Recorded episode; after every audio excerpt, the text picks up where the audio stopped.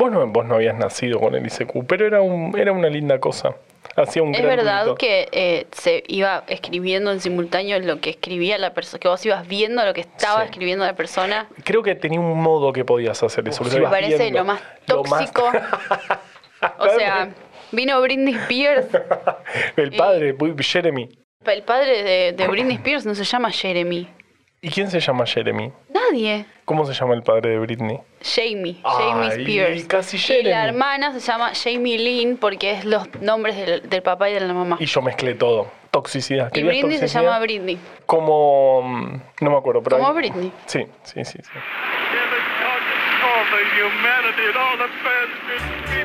Oh, la humanidad.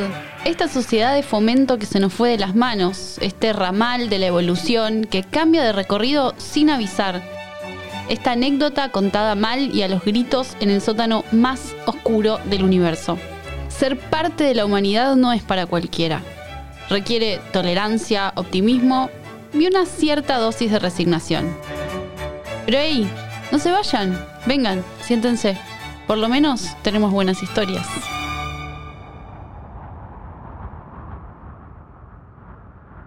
El 20 de octubre de 1986, el vuelo Aeroflot 6502 cubría la ruta Ekaterimburgo-Grozny, en entonces Unión Soviética.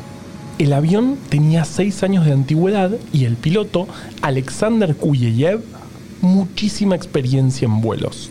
Tal vez demasiada. ¿Se puede tener demasiada experiencia en algo? Sí, se puede.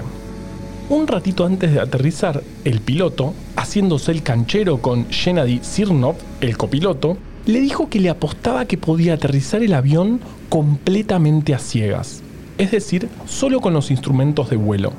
En ciertas condiciones de entrenamiento suelen hacerse este tipo de cosas, pero nunca en un vuelo con 96 pasajeros, como en el caso del Aeroflot 6502. El chiste escaló.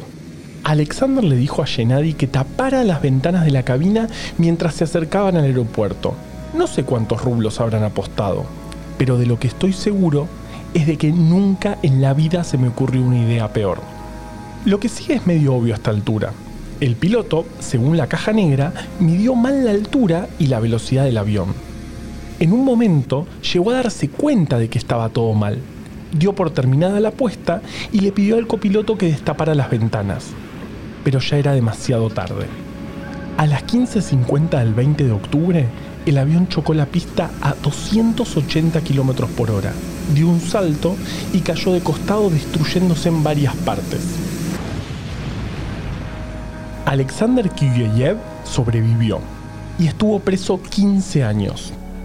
70 de las 96 personas a bordo murieron, entre ellos el ganador de la apuesta, Gennady Sirnov. Temporada 2, capítulo 4. Historias con moraleja.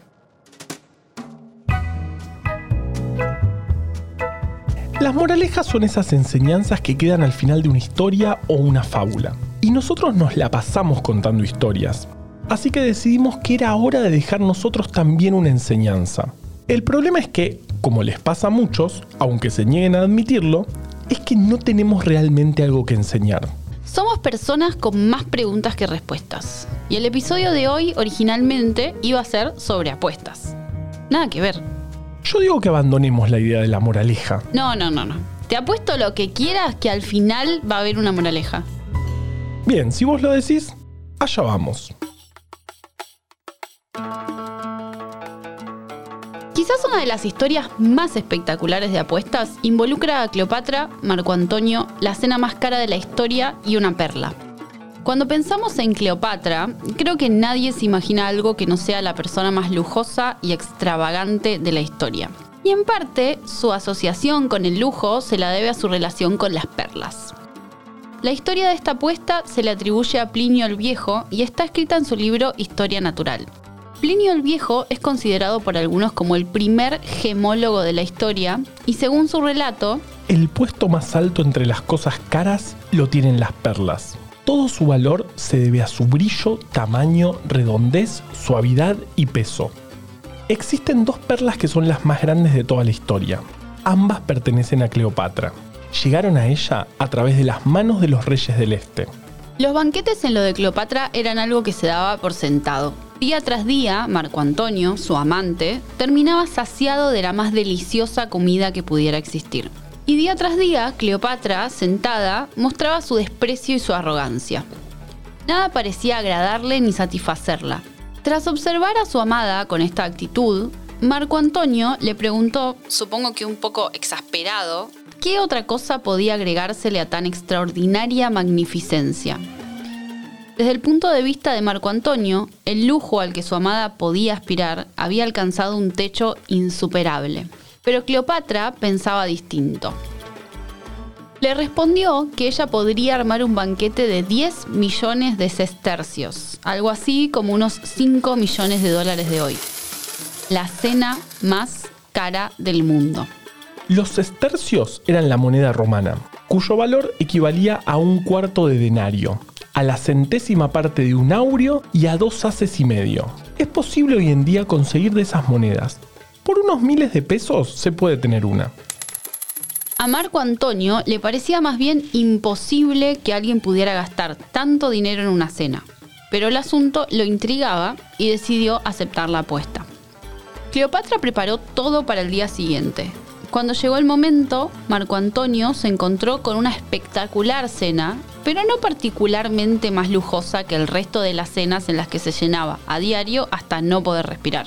Al ver esto, el hombre, en tono de broma, le preguntó a Cleopatra cuánto dinero había gastado. A lo que ella respondió que el banquete que tenía ante sus ojos era solo un apéndice insignificante del banquete real, el de 10 millones de sestercios. Banquete que, de todos modos, sería consumido solo por ella. Y dicho esto, les pidió a sus sirvientes que sirvieran el plato principal. Obedeciendo a sus órdenes, los sirvientes pusieron frente a ella una sola copa, que estaba llena con vinagre de vino. Ella, hermosa, como siempre, llevaba en cada una de sus orejas una perla. Cada una de ellas, según estimaciones del gemólogo, valía 30 millones de sestercios. Eran las perlas más caras del mundo. Mientras Marco Antonio la miraba atentamente, Cleopatra se sacó uno de sus aros y arrojó la perla en el vinagre. La perla, de carbonato de calcio, según cuenta el relator, se derritió inmediatamente. Y así como se derritió, cumpliendo con su apuesta, Cleopatra se bebió la cena más cara de la historia.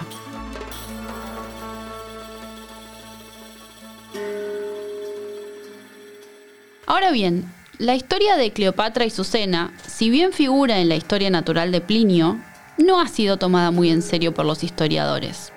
Se la considera más bien como una anécdota que ilustra la relación de Cleopatra con su amante. Pero unos 2000 años más tarde, alguien decidió poner a prueba la premisa principal de esta historia. Probarla en serio. En 2010, la académica Prudence Jones de la Universidad Estatal de Montclair en Estados Unidos decidió ver qué pasaba con las perlas y el vinagre se negaban a subestimar la historia de Cleopatra como pura ficción, sobre todo porque el mismísimo Galeno consideraba a Cleopatra una experta en venenos e incluso escribió un libro de cosmética. Es decir, que probablemente tenía conocimiento extensivo sobre química. Jones experimentó con tabletas de calcio y luego con caparazones de ostras en vinagre. Luego, sorpresivamente, un joyero decidió donarle dos perlas de 5 quilates para su investigación. Sus experimentos demostraron que la reacción entre las perlas y el vinagre es posible. El carbonato de calcio del que están hechas las perlas, sumado a la solución de ácido acético en agua, es decir, el vinagre, produce acetato de calcio, agua y dióxido de carbono. Jones encontró que la solución de ácido acético al 5%, es decir, la concentración que tiene el vinagre que compramos en el supermercado o la que se alcanza en procesos de fermentación naturales, tarda entre 24 y 36 horas en disolver una perla de 5 quilates. Hervir el vinagre, romper la perla en pedazos o ambas cosas a la vez acelera bastante la reacción. Incluso podría llevarla a unos 10 minutos. Algo interesante es que aumentar la concentración de ácido acético, en contra de lo que indica la intuición, hace que la reacción se enlentezca. Al parecer porque el agua juega un papel muy importante en la disolución. y a mayores porcentajes de ácido, menores de agua. Esto, por ejemplo, podría haber sido uno de los errores que cometieron quienes habían intentado demostrar el fenómeno antes que Jones. No sabemos exactamente qué es lo que pasó con la perla de Cleopatra. Incluso no podemos corroborar si la historia de la apuesta existió. Pero ahora sabemos que es posible que haya pasado. Por ejemplo, si Cleopatra hubiera ablandado la perla por un día o dos antes de hacer la demostración, o quizás si hubiera hecho que el vinagre del vaso estuviera hirviendo. O ambas cosas a la vez. Discúlpame, pero esa no fue la cena más cara de la historia. Eh, y supongo que vos sos capaz de contar cuál fue la cena más cara de la historia. Te apuesto lo que quieras. En 1960, James Monaghan compró junto a su hermano Tom una pizzería y sanguchería chiquita en Michigan, Estados Unidos.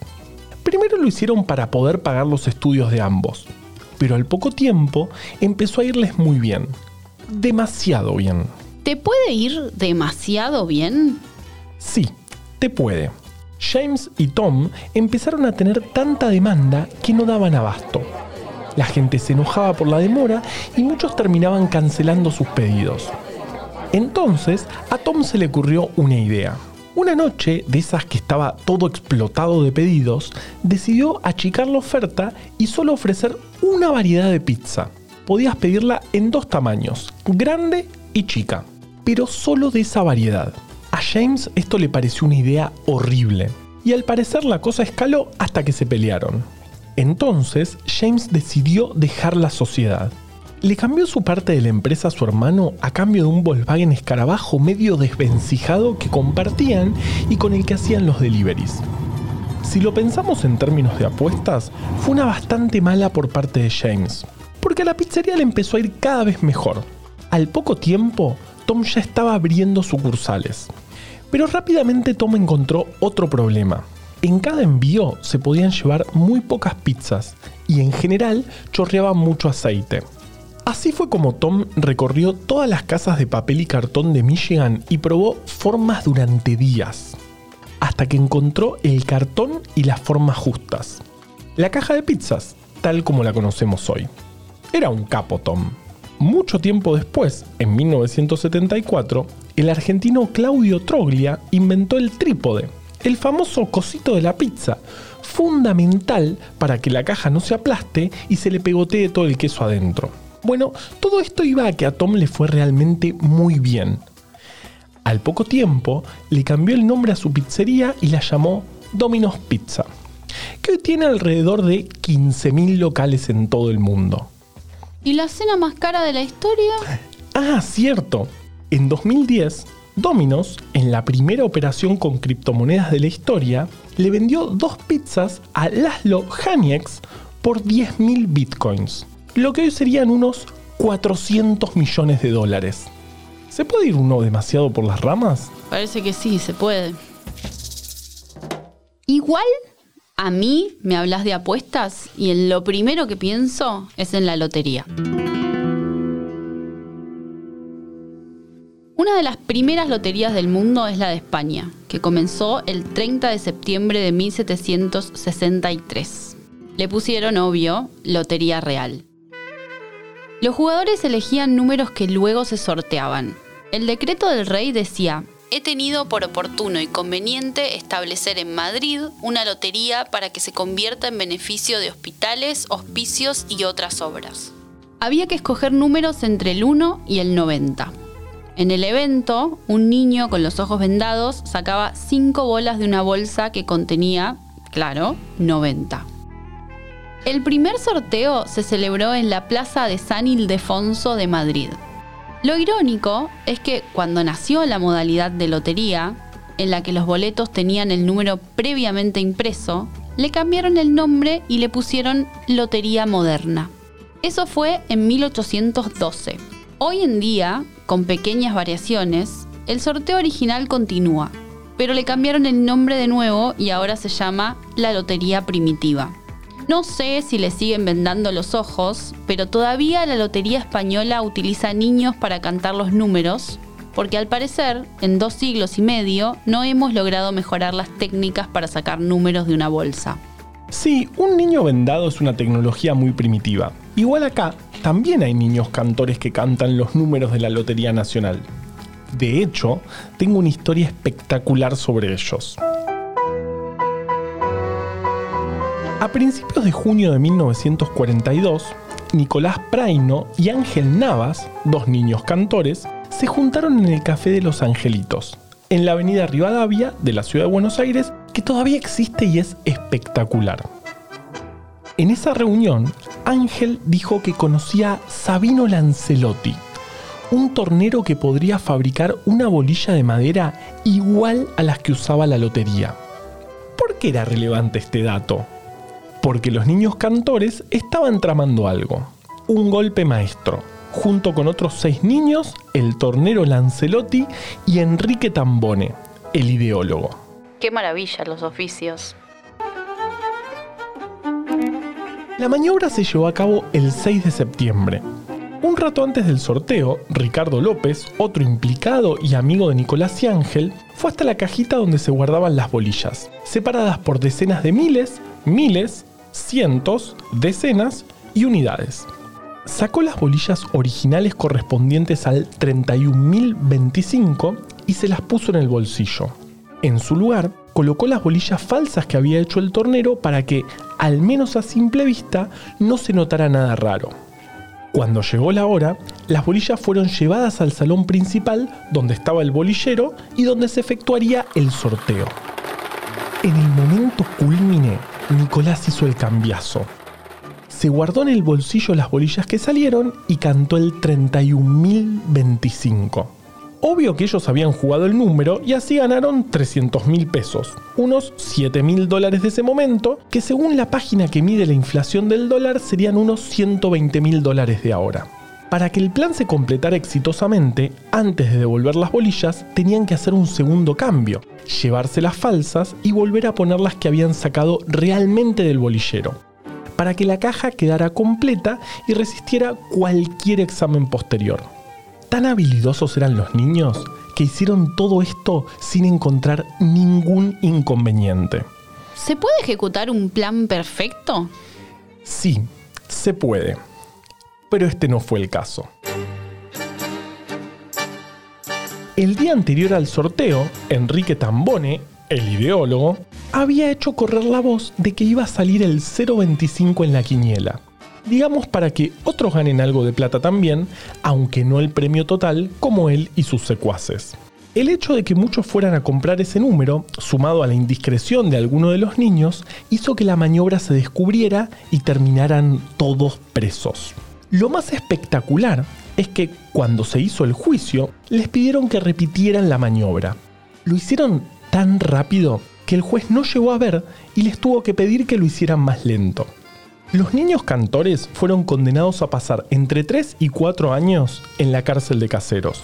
Dos aclaraciones importantes en esta historia. Primero, los niños cantores se llamaban así, pero casi todos tenían más de 18 años. Tambone llegaba a los 24. Segundo, todo esto ocurrió hacia fines de la década infame. La lotería, que había sido creada en 1895 para juntar fondos para escuelas, asilos y esas cosas, estaba a cargo de la Sociedad de Beneficencia, que era un organismo muy corrupto.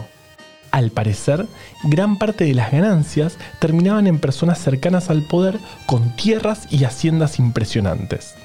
Pero viste cómo son las historias, si las explicas mucho pierden la magia.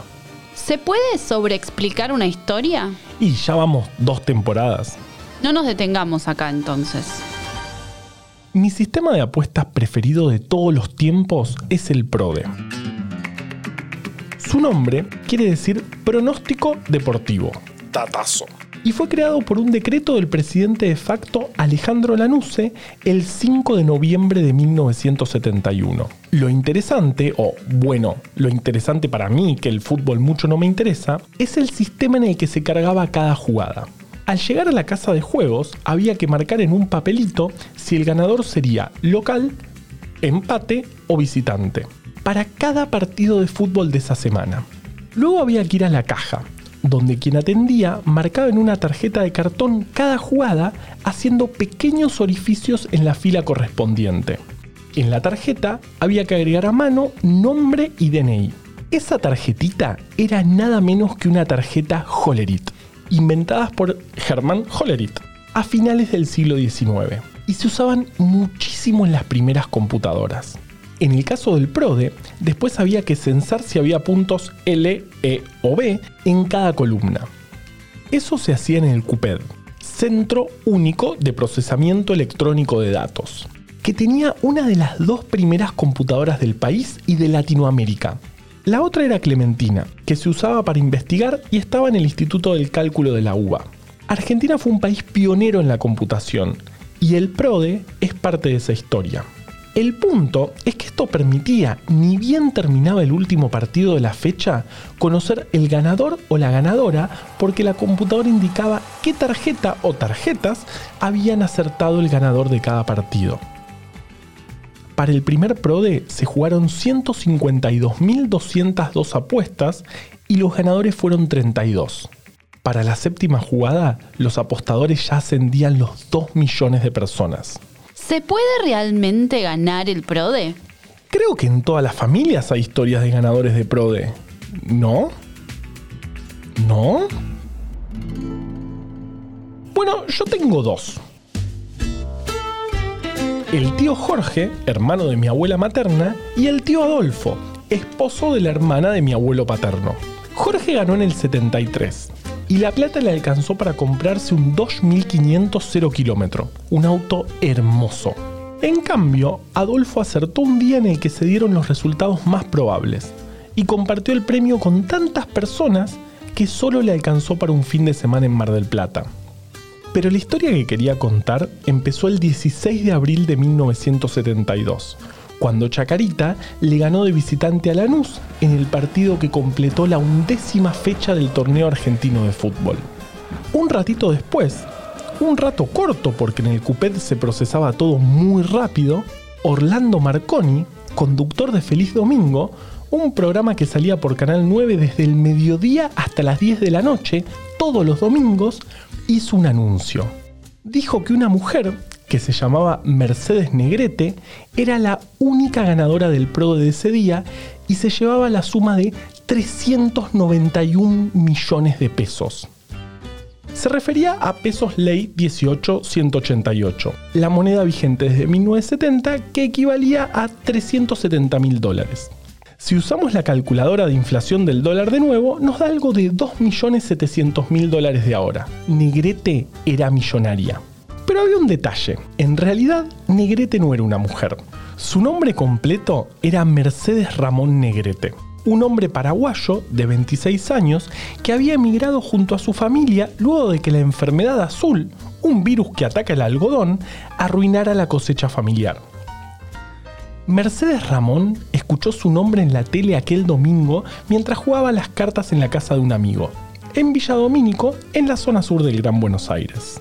Seguro estaban apostando algo. Bueno, no sé. Te apuesto lo que quieras. Basta. Mercedes Ramón en ese momento le pidió algo de plata prestada a su amigo y salió para pasaje Heli 3378, donde funcionaba el canal, a hacerse famoso para siempre. Costó que lo dejaran pasar, porque esperaban a una mujer, pero mostrando el documento logró que le creyeran. Al otro día se reunió a almorzar con parte del directorio del Banco Nación para acordar la entrega del dinero. Mientras tanto, otra cosa estaba ocurriendo, porque periodistas de la televisión fueron a su casa con el objetivo de entrevistarlo y quien los atendió fue Fabiana López, pareja de Ramón. La periodista que la felicitó le dijo que era 391 veces millonaria, pero cuando le preguntó por Ramón, ella le contestó que no había vuelto desde la noche anterior. Ramón la había abandonado.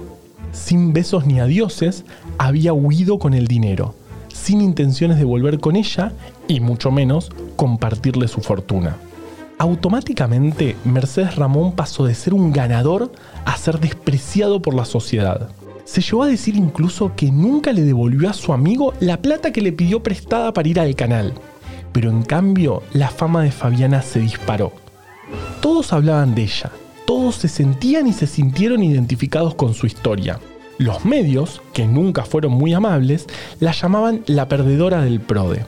Hasta hubo programas de televisión que hablaban del caso y ella era la protagonista. Hasta consiguió un papel en Los Campanelli, una de las series más famosas de la historia argentina, que se emitía por Canal 13.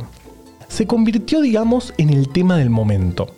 Recordemos que en aquel entonces no había internet y prácticamente toda la capacidad de cómputo del país se usaba para determinar bien rápido quién había sido el ganador del PRODE. Hoy en día, Fabiana sigue viviendo en Villa Domínico. Ramón, según cuentan, fue perdiendo su fortuna, al parecer con malos negocios y jugando con menos suerte que aquel 16 de abril. Vive a 360 kilómetros de Asunción, donde administra un pequeño campo y maneja una camioneta destartalada. Estoy confundida. ¿Cuál es la moraleja de este episodio? Creo que no hay moraleja. No, no, no, no. Apostamos que iba a haber una moraleja. La que sea. Puede ser apostar está mal. Si ganás, no vale abandonar a tu pareja y huir con la plata. La idea de tu hermano puede ser buena. Qué insoportable la gente rica cuando se aburre. Ser niño cantor es una tentación. Y si viajas a 2010, compra bitcoins. O en de pizzas. Ah, esa es buena. Ya sé, ya sé. Nunca aterrices un avión a ciegas. Eso, totalmente. Ahí está, lo logramos. Oh, La Humanidad es un podcast original del Gato y la Caja producido en equipo composta. Este podcast y todo lo que hacemos es posible gracias a nuestra comunidad de bancantes. Sumate vos también en elgatoylacaja.com barra bancar.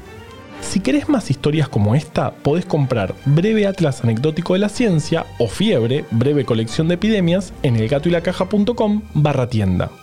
La edición de este capítulo estuvo a cargo de Leo Fernández. En la producción, Rosario Beltrán. Dirección general por posta, Luciano Banchero y Diego del Agostino. La identidad visual es de Belén Kakefuku, Daniela Filipelli, Azul Damadian y Juan Manuel Garrido. Este episodio fue escrito por Juan Manuel Carballeda, Juan Cruz Balián y por mí. Yo soy Florencia Fernández Chiape. Es casi imposible hablar de apuestas sin hablar de El jugador, la novela corta de Dostoyevsky. El protagonista, Alexei, es un hombre común, está enamorado de la hija de un general venido a menos y tiene una fuerte debilidad por el juego. La acción transcurre en una ciudad ficticia llamada, con absoluta falta de sutileza, Rulettenburg. Desde allí, Alexei afirma, realmente se experimenta una sensación particular cuando estando solo en un país extranjero, lejos de la patria de los amigos, no sabiendo si se va a comer aquel día, arriesga uno su último florín. El último. ¡El último! Muchas interpretaciones se han dado de este texto. En este podcast elegimos quedarnos con la idea de que el caos, el azar, el riesgo tienen un efecto embriagante. A los humanos nos resulta casi hipnótico, pero la ludopatía es un problema grave que debe ser abordado por profesionales. Por supuesto, hay quienes lo entienden y hay quienes no. Homero, no me di cuenta. Me apena tanto. Marge, quiero que admitas que tienes problemas con el juego. Sí, tienes razón, Homero. Debo aprender con un profesional. No, no, no, esto es muy caro, sale peor el caldo. ¿Sabes, Marge? Por primera vez en nuestro matrimonio te encuentro un defecto. Tienes problemas de juego. Es cierto. ¿Me perdonas? Ay, claro. ¿Te acuerdas cuando me encontraron robando relojes en esa tienda?